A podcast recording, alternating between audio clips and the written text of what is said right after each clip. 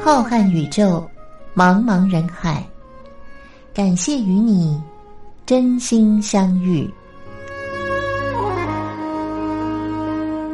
今天的节目是由张静为您制作主持。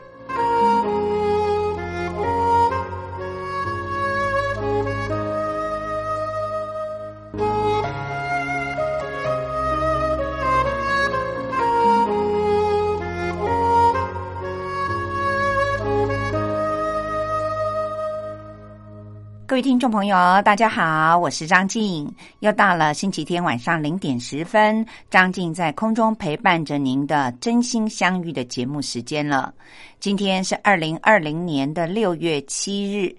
转眼就已经来到了六月了。不知道各位听众朋友，您所住的地方天气有没有渐渐的热了起来呢？在台湾，六月其实已经有一点像夏天了，天气非常的炎热。不过今年呢，如果气象预报说天气炎热，大家反而更高兴，一点都不会埋怨，因为从年前经过了许多的医疗专家还有科学家研究新冠肺炎的病毒的特性，就昭告了全天下说。等到了夏天，天气热起来，而且地处于比较炎热的国家呢，新冠肺炎的病毒就会销声匿迹了。当然，到了今年的冬天，可能它又会卷土重来。张静就曾经在一些台湾的电视谈话节目里面听到专家分析说，这是因为现在我们北半球天气热了起来，但是南半球呢却是面临了冬天的来临，所以。新冠肺炎的病毒会从北半球去寻找它可以寄宿的人类，那么就会到了南半球。等到今年的冬天，北半球的天气越来越冷了，南半球开始高温炎热的夏天来临的时候，这些病毒呢又会很狡猾的、很聪明的再回到北半球来寻求人类作为它的中间宿主。所以，新冠肺炎的病毒和十七年前的 SARS，也就是非典呢，是很不一样的。非典的病毒。到了人类的身上，它的致死率很高。但是呢，另外一方面，中间宿主死亡了以后，这个非典的病毒呢，也就没有办法生存下去了。因此，非典好像是来得快去得快，但是新冠肺炎的病毒就不太一样，它的致死率没有那么高，但是它的存活率却是人类目前为止还没有办法断它的根的。不过，台湾有很多的医疗专家对于这一点是蛮乐观的，因为以现在全世界共同抵抗新冠肺炎的病毒的状况之下，人类的智慧应该很快就会研究出疫苗。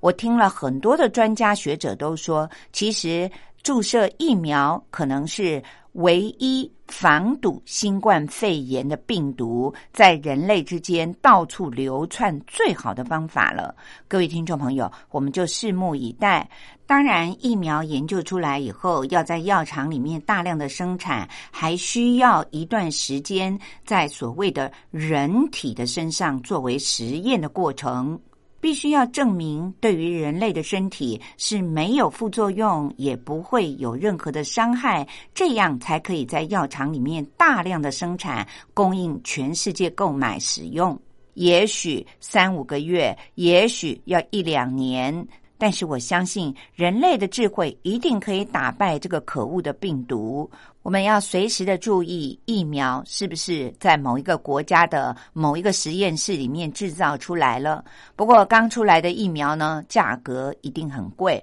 就拿每一年都会卷土重来的任何的一型的流感疫苗来说好了，由于它的价格有一些昂贵，必须要自费。而且数量每年生产的又很有限，即便像台湾有全民健康保险，但是我们在台湾打流感的疫苗仍然有一些限制，比如说要超过了六十五岁。以及婴幼儿和具有学生身份的族群才可以免费施打流感疫苗。就算符合了刚才所说的这些身份，可以免费施打流感疫苗。然而，据我所知，还是有很多的人认为流感疫苗打了以后会有一点不舒服，所以每年还是坚持的不打流感疫苗。但是，张静搜集了许多。科学家和医疗专家们的研究认为，目前在全世界能够对抗疾病的最好的方法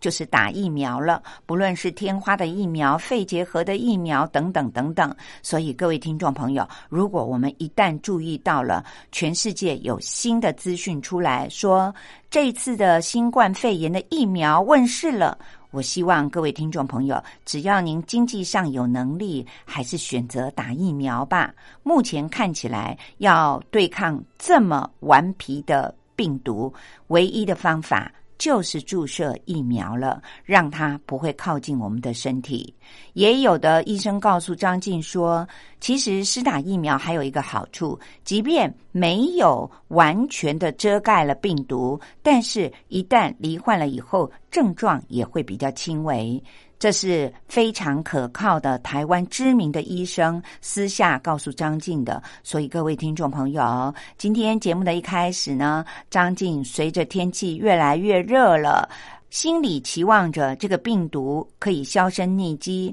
另外一方面呢，也随时的在注意国际上有没有新的医疗资讯，告诉我们说哪一个国家研究出来了疫苗。希望各位听众朋友们，大家都能够借助着任何新的医疗资讯，让自己可以有一个像金钟罩一样，让我们越来越健康的一些方法。今天的节目当中，依然会为您分享一些好听的歌曲，也都是张静自己很喜欢的歌曲。同时，也会和各位听众朋友们介绍一些新的医疗资讯，希望能够为各位提供在生活上有用的尝试。今天节目的一开始，张静为您安排的这首歌是早已退出歌坛的陈淑华所带来的《笑红尘》。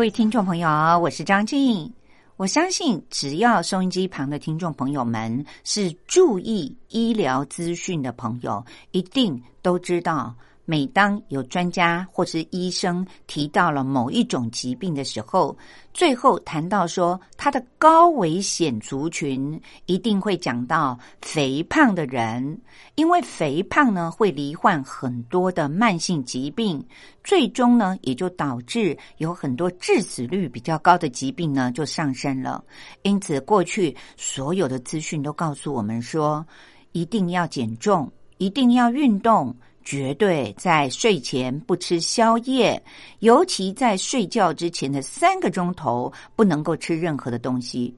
但是，这长久以来让我们根深蒂固的医疗资讯，在二零一九年的时候，因为日本的专家们发表了一项研究报告，也把我们过去传统的观念给颠覆了。很多想要减重的朋友听了以后都超级开心的，因为。日本的专家们发表了一项新的研究报告，在全世界知名的医疗杂志上，他们指出睡前吃宵夜也不会变胖哦，颠覆了过去传统所说的想要减重的人不能够吃宵夜的说法。这项研究结果是由日本冈山大学医疗科学部所发布的。他们说，使得一个人的体重增加的原因是在于我们身体里面血糖水平变高了。这时候呢，身体的胰岛素细胞就会分泌出胰岛素，把血糖转化成为热量，储存成为脂肪。当然，这个人就会变重。不过，日本冈山大学他们针对了一千五百多位的日本的老年人，追踪长达了三年的时间观察，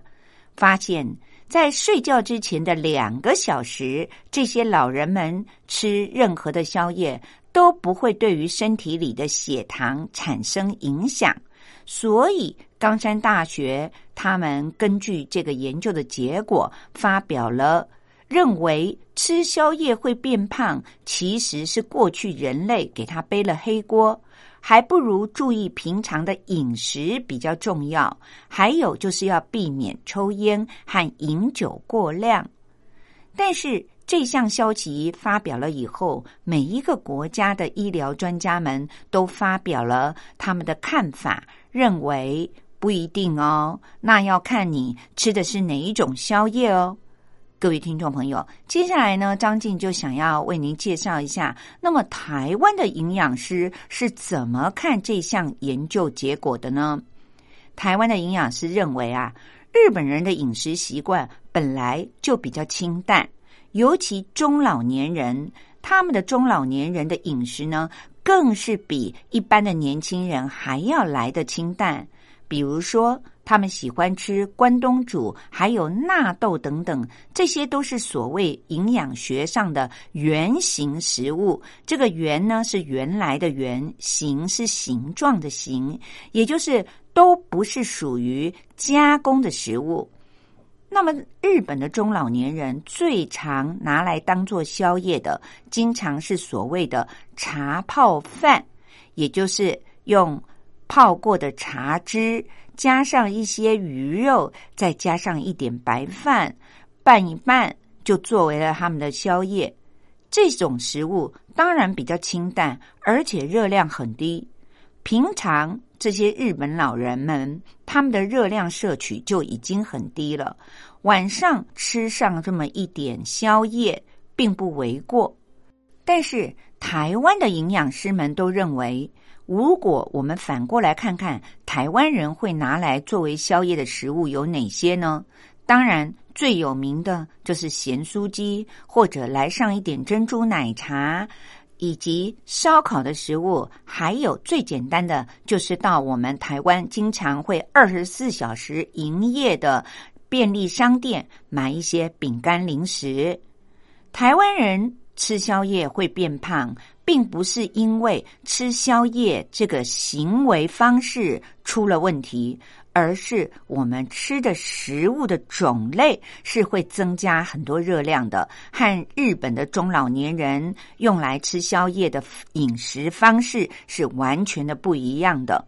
那么，台湾的营养师说，如果台湾人您也想要吃宵夜而不会体重增加的话，那么必须要注意一些以下的细节，才会达到吃宵夜体重不增加的目标。首先，第一，各位听众朋友，那么就是您在一整天里面所吃的食物总热量一定要控制的比较低。那么第二呢，就是宵夜要改吃像日本人一样喝一些无糖豆浆，或者吃一个小小的饭团就可以了。也或者是可以在便利商店里面买到的关东煮里面的用苦瓜塞鱼肉的这种叫做苦瓜风的食物，还有就是用高丽菜。卷上一些瘦肉的高丽菜卷，当然这些饮食都是日本人平常在关东煮里面所吃的食物。如果您习惯晚睡，或许是因为工作量大，也或许是因为必须要读书熬夜的话，吃一些宵夜并不为过。而要特别注意的就是刚才提到的这两点了，营养师教您的。一天的总热量要控制好，再来就是宵夜的食物种类非常的重要。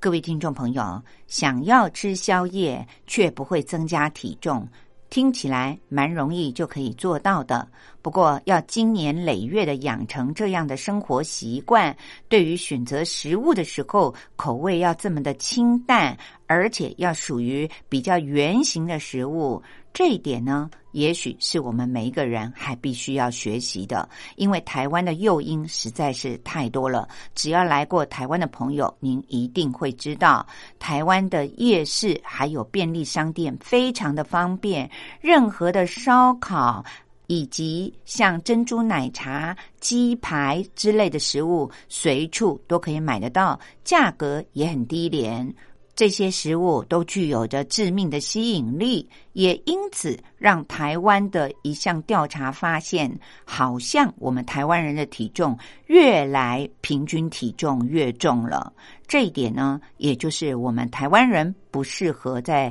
睡觉之前吃宵夜的一个根本的原因。我想，对岸的朋友应该也是如此。因为对岸的食物也是种类众多，口味又比较偏油偏咸，也难怪日本人这项研究报告刊登在了国际医疗杂志以后，立刻的引起了全世界的营养师们提出了不同的意见。各位听众朋友，接下来休息一会儿，让我们来听听张信哲在九零年代一开始的时候，专辑当中有一首很好听的歌曲，传唱了很多年，歌名是《你是唯一》。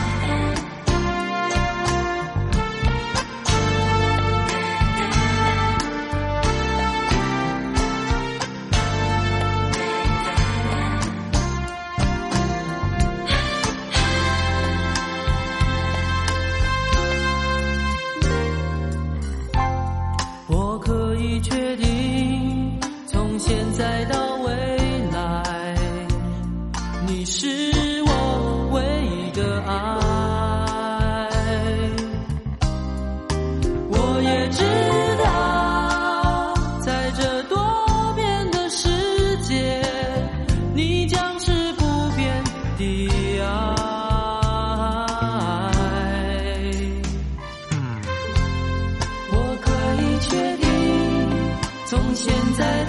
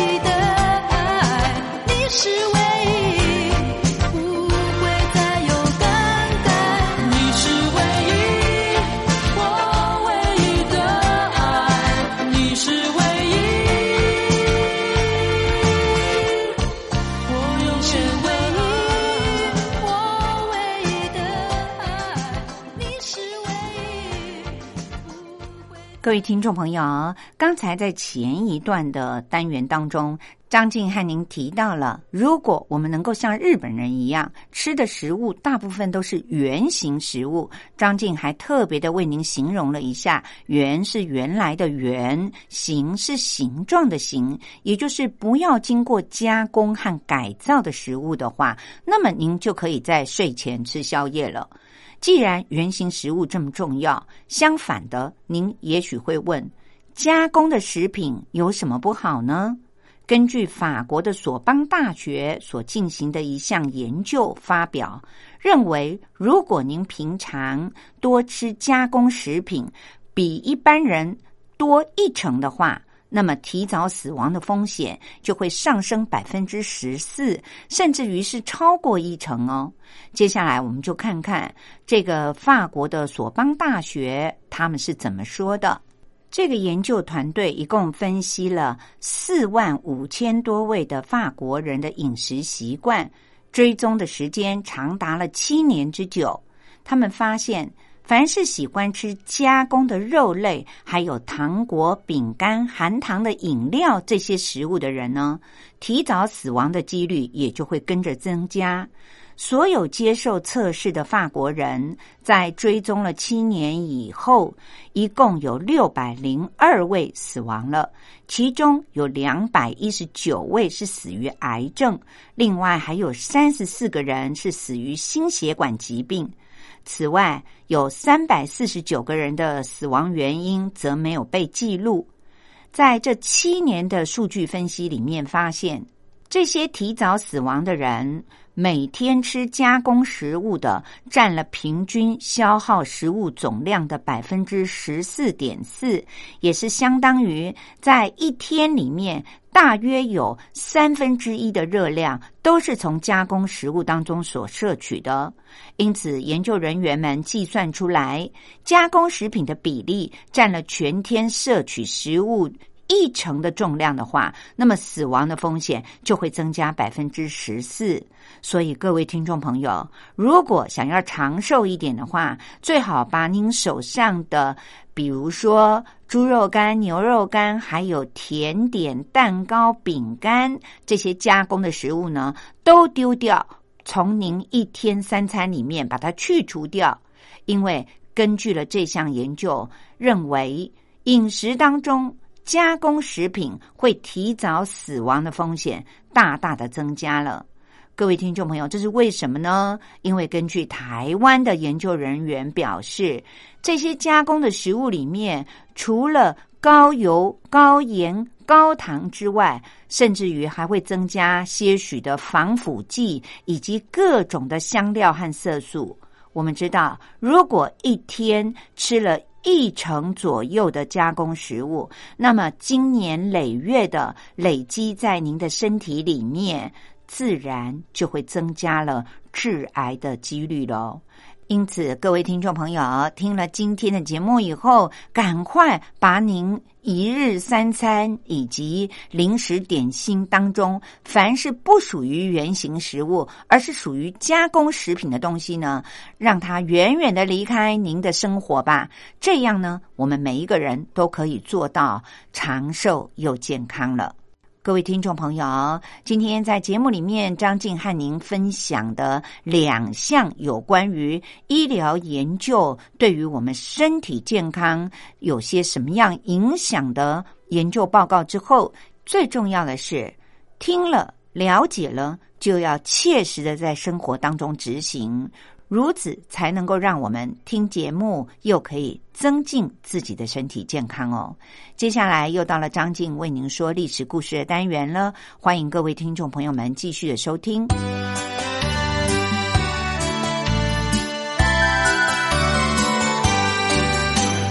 妈妈，历史好难学哦。不会啊，历史就是我们中华民族的故事啊。哎呀，你就把它当成故事来听，这不就有趣了吗？真的吗？听故事当然好玩啊，可是老师上课又不讲故事。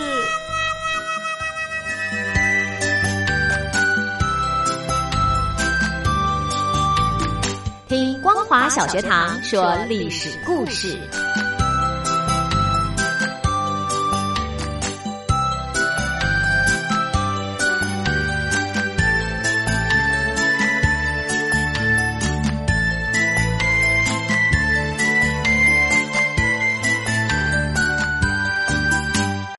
各位听众朋友，又到了张静为您说历史故事的单元了。从今天开始，要展开一个新的阶段。张静将要为您播讲的内容，是依据着台湾的华资出版社所出版的一本书，书名是叫做《用图片说历史：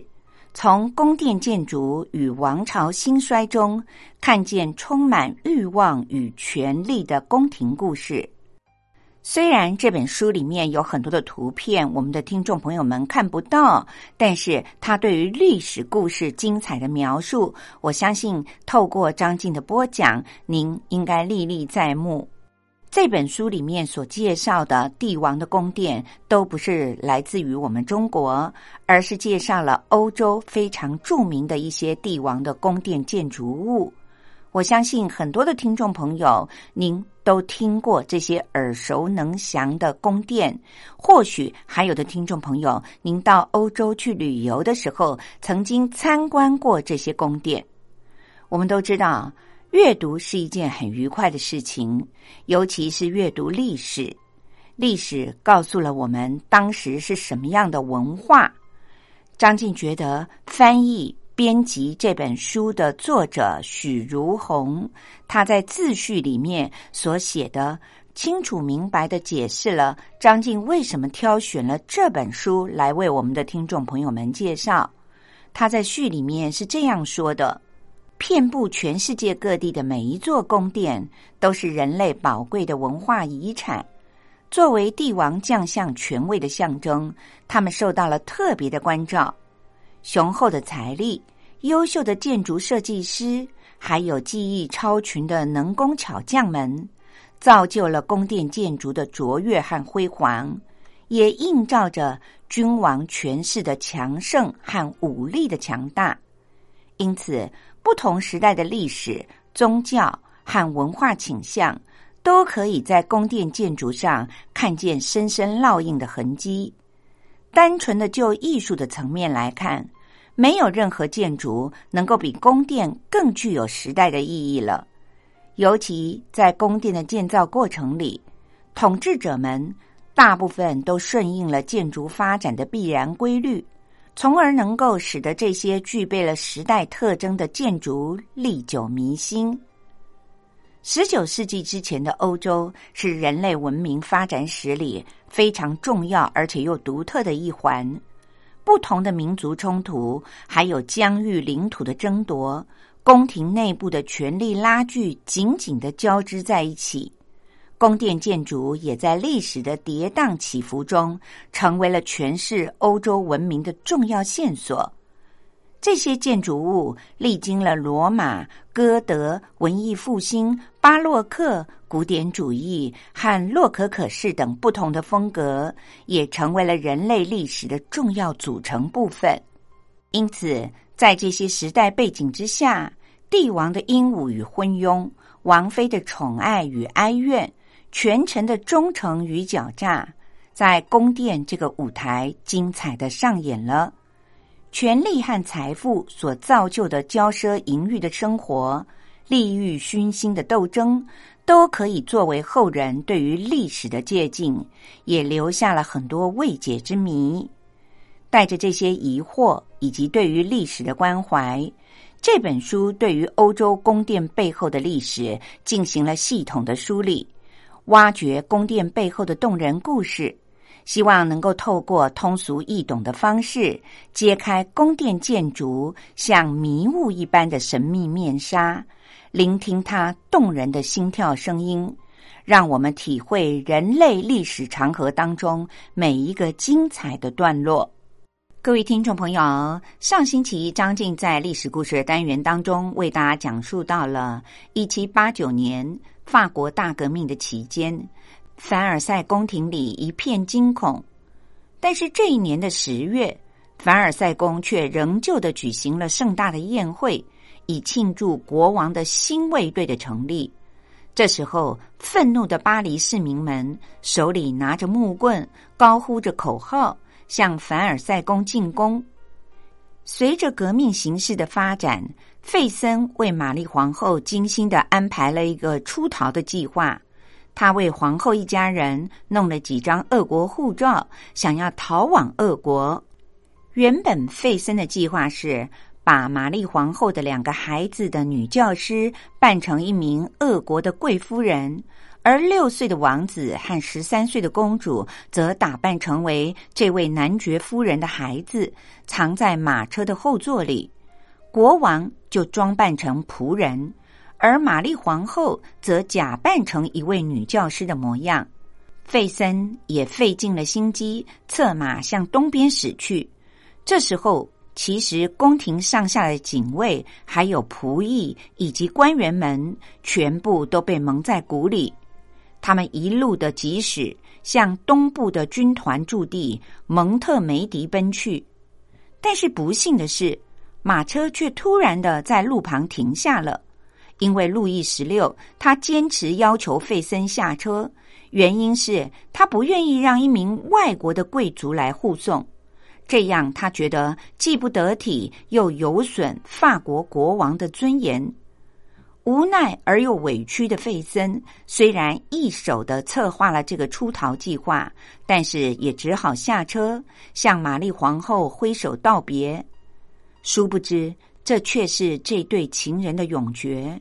晚上的七点钟，路易十六一行人来到了一个小镇上。正当他们叹了一口气，庆幸自己一路平安的时候，忽然看见人群当中有一个人大声的喊了起来，高喊着：“那个戴眼镜的胖子就是国王。”接下来，国王和玛丽皇后就被押送回到了巴黎。随着法国大革命的声势不断的高涨，一七九三年的一月二十一日，路易十六被送上了断头台。之后，玛丽皇后也步上了丈夫的后尘，上了断头台。她的情人费森的努力全部都化为泡影。玛丽皇后死后，费森悲伤的回到了瑞典。由于他特殊的身份，很快的就卷入了本国的政治斗争里。瑞典国王查理八世去世了之后，两个王子克里斯蒂和古斯塔夫为了要争夺王位，展开了激烈的斗争。由于费森难脱关系，因而被活活的打死。这件事情发生在一八一零年的六月，距离他帮助玛丽皇后化妆潜逃。整整的经过了十九个年头，各位听众朋友，接下来张静要为您介绍的是位于凡尔赛宫当中最为人所称道的，就是镜厅镜子的镜。只要您来到凡尔赛宫参观，一定可以体会得出静厅是多么的雍容华贵、富丽堂皇。但是您可能不知道的是，在这个历史上，它也是一个很重要的德意志帝国是在静厅加冕的。静厅，它曾经是当年法国的皇室举行舞会和其他活动的地方。顾名思义，在静厅的墙上镶有十七面的大镜子，刚好对着十七面的落地玻璃窗。阳光通透，御花园里的美丽景色就会尽收眼底。整个厅堂装饰是以镶金以及玻璃镜面为主，配上了大型的水晶吊灯。站在这个厅的中央，可以从各个镜子里面反映出自己不同的影像，空间感非常的强烈。不难想象，当年皇家舞会举行的时候，炫目的水晶灯光闪耀的时候，百人起舞的景象是多么的如梦如幻了。但是静听的文明，除了它独特的建筑还有装潢以外，更重要的是，在历史上的普法战争当中，法兰西战败之后。德意志的皇帝威廉一世曾经在这里加冕称帝，并且宣布成立德意志帝国。法国的邻居普鲁士是一个军事封建的王国。一八六一年，头脑清醒、遇事冷静、非常注重实际的威廉一世登上了王位以后。任命了和他具有相同政治理念的俾斯麦将军作为首相以及外交大臣。铁血宰相俾斯麦为了要实现普鲁士统一全德的野心，积极的扩充了军备。一八六四年，俾斯麦拉拢奥地利作为同盟者，策动对于丹麦的战争。两年以后，俾斯麦又联合了意大利。发动了对于奥地利的战争，奥地利军战败了以后，退出了德意志邦联。随即，俾斯麦就吞并了北部四个支持奥地利作战的邦国，并且在一八六七年建立了以普鲁士为首的北德意志联邦，初步的实现了德意志各邦联的统一。但是，因为法国的阻挠。南部的巴伐利亚、还有巴登、维尔滕堡和黑森达姆斯塔德等西南四邦，仍旧保持着独立的地位。于是，俾斯麦决定要用武力去解决和法国之间的纷争，统一德意志，称霸欧洲。当时，法国的当权者是拿破仑三世，他是拿破仑一世的侄子，自封为皇帝。成立了第二帝国，对内推行了反动政策，对外则推行了侵略政策。他一心想要建立一个独霸欧洲的法兰西帝国。拿破仑三世为了要转移日益激化的国内矛盾。也出于对于邻近的德国莱茵河地区丰富的天然资源的垂涎，就下定了决心要打垮羽翼未丰的德国，想要把德意志划分为三块，永远不得统一。一八七零年七月九日，法国对普鲁士宣战。一个月之后，法军在索尔布吕肯地区向普鲁士军队发动进攻。拉开了普法战争的序幕。普鲁士军队进行充分的准备，兵力也超过了法军一倍。在威廉一世的指挥之下，很快的就反守为攻，一举进入了法国的境内。法国军队的主力被分割成为了两部分，一部分由巴赞将军率领，守卫梅斯要塞。另外一部分则由拿破仑三世和麦克马洪元帅率领，退守色当。九月一日，具有决定性的色当会战开始了。可怜的法国军队被普鲁士军队分头的包围，密集的炮火就好像大雨一般的倾泻在城内，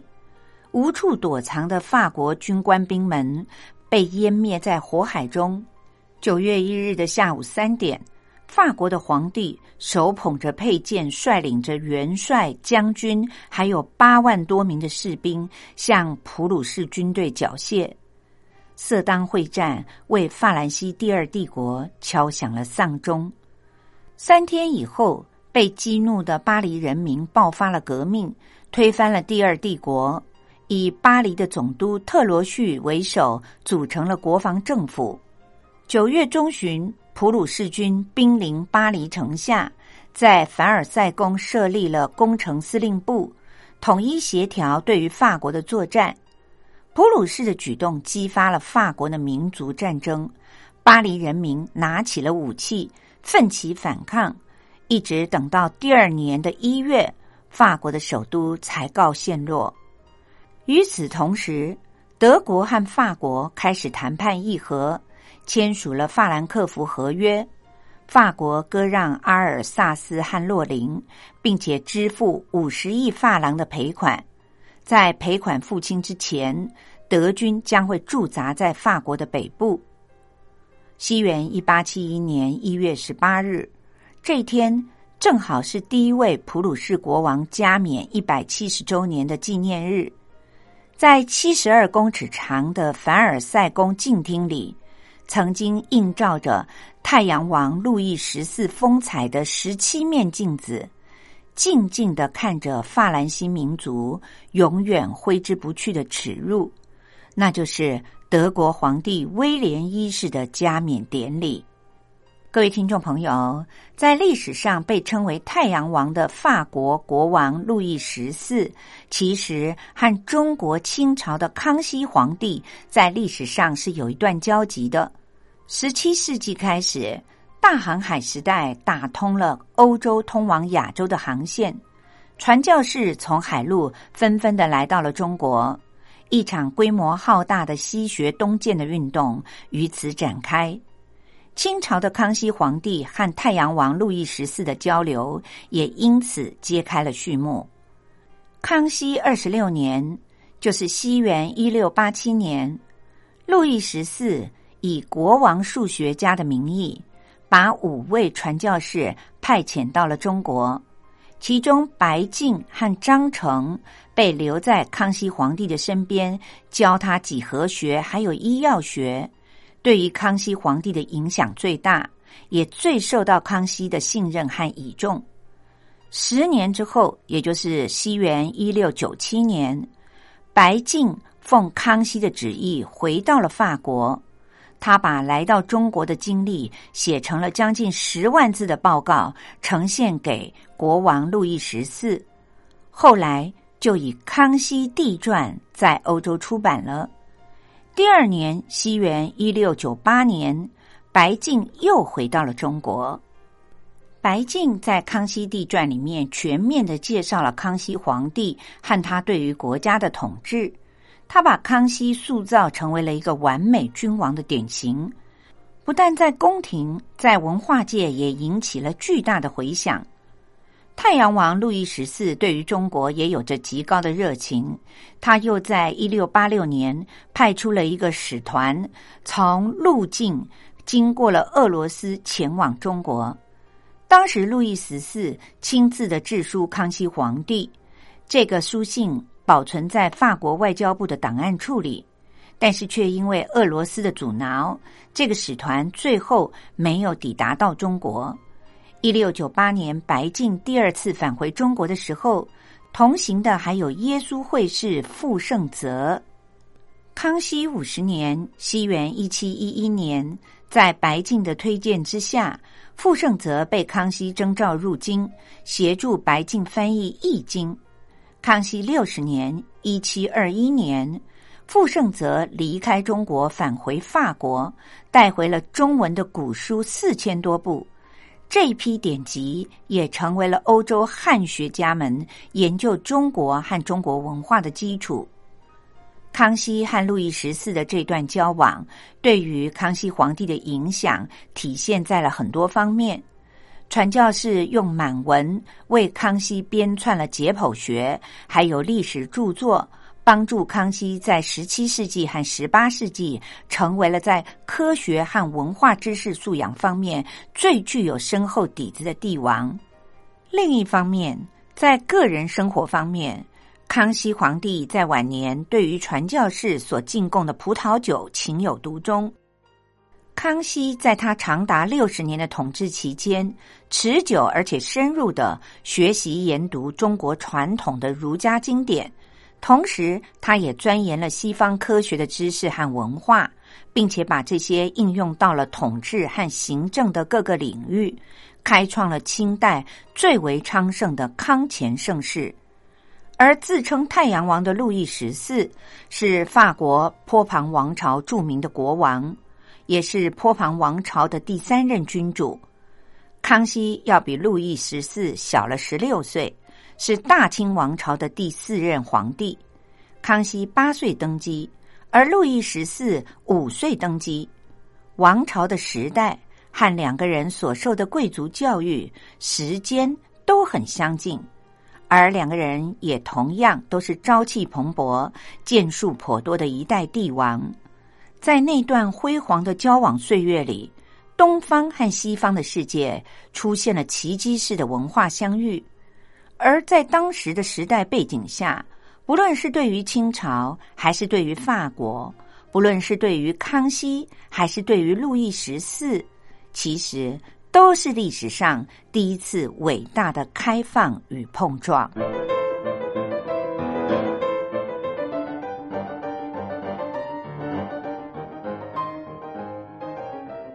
各位听众朋友，我是张静。节目进行到这里，又到了尾声，是张静要祝福大家的时候了。祝福大家身体健康，一切平安顺利。下个星期天的同一时间，也就是星期天的晚上零点十分，希望各位听众朋友们，大家都能够按时的收听哦。我们下星期再会了，拜拜。